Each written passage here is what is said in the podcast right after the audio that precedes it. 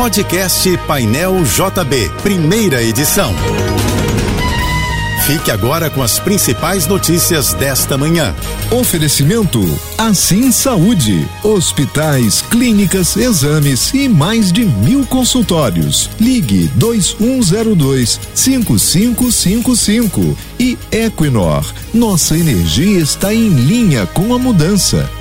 O comércio do Rio de Janeiro estará fechado nesta segunda-feira, dia do comerciário. A data é comemorada sempre na terceira segunda-feira de outubro e altera o funcionamento do comércio.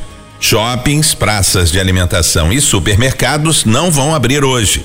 Mas é bom lembrar que bancos e repartições públicas funcionarão normalmente. O Rio terá uma segunda-feira de tempo nublado, ainda sujeito a chuvas isoladas. Segundo o Instituto Nacional de Meteorologia, a temperatura deve chegar a 31 graus.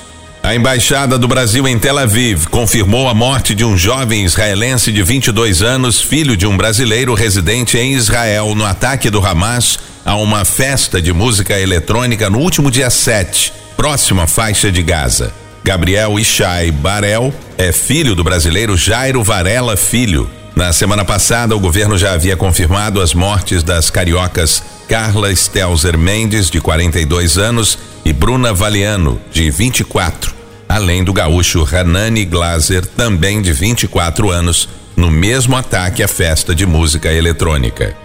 150 agentes da Força Nacional de Segurança começam a atuar hoje no Rio, de um total de 300 que vão apoiar as forças de segurança do Estado no combate à criminalidade. Segundo o Ministério da Justiça e Segurança Pública, a Força Nacional vai apoiar operações nas estradas sob a liderança da Polícia Rodoviária Federal. O pedido partiu do governador Cláudio Castro.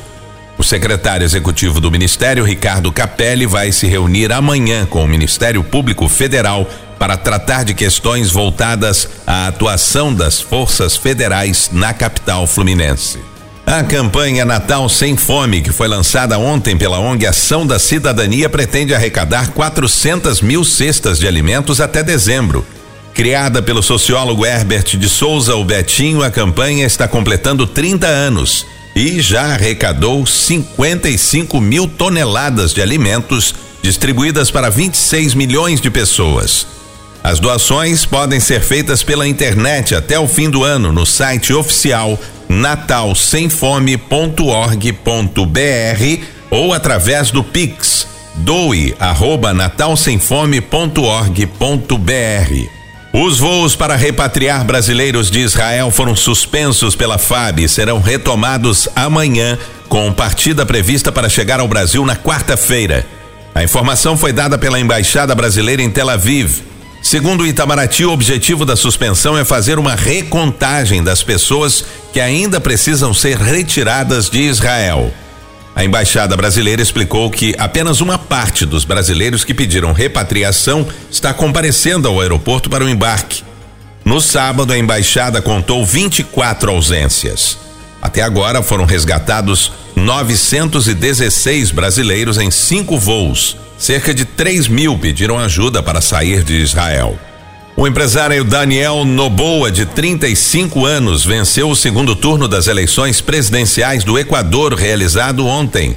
Ele é filho de um dos homens mais ricos do país, Álvaro Noboa, e tem uma experiência curta na política. Foram apenas dois anos como deputado na Assembleia Nacional. O pai disputou cinco eleições presidenciais e perdeu todas. Com 92,98% das urnas apuradas, Noboa conseguiu 52,30% dos votos. Daniel Noboa vai assumir a presidência do Equador em dezembro, em dia ainda não definido, e governará o país até 2025. A Justiça do Estado do Rio de Janeiro autorizou a saída temporária de 1.726 presos do regime semiaberto para visitar os parentes em comemoração à Semana do Dia das Crianças. Os detentos deverão retornar aos estabelecimentos prisionais até às 10 da noite da quarta-feira desta semana.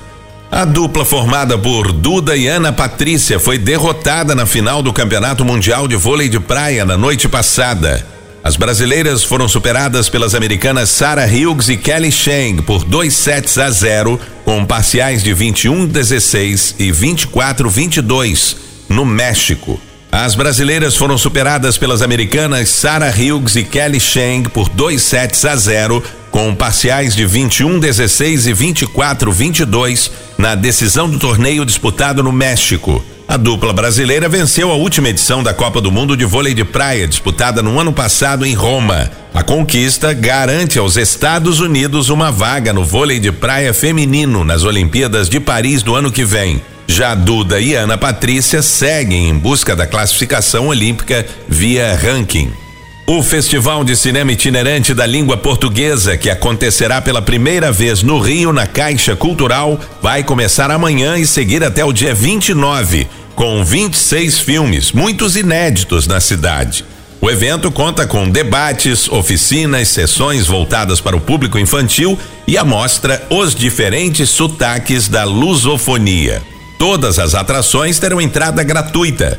A programação do Festival de Cinema Itinerante da Língua Portuguesa está disponível no site festim-festival.com.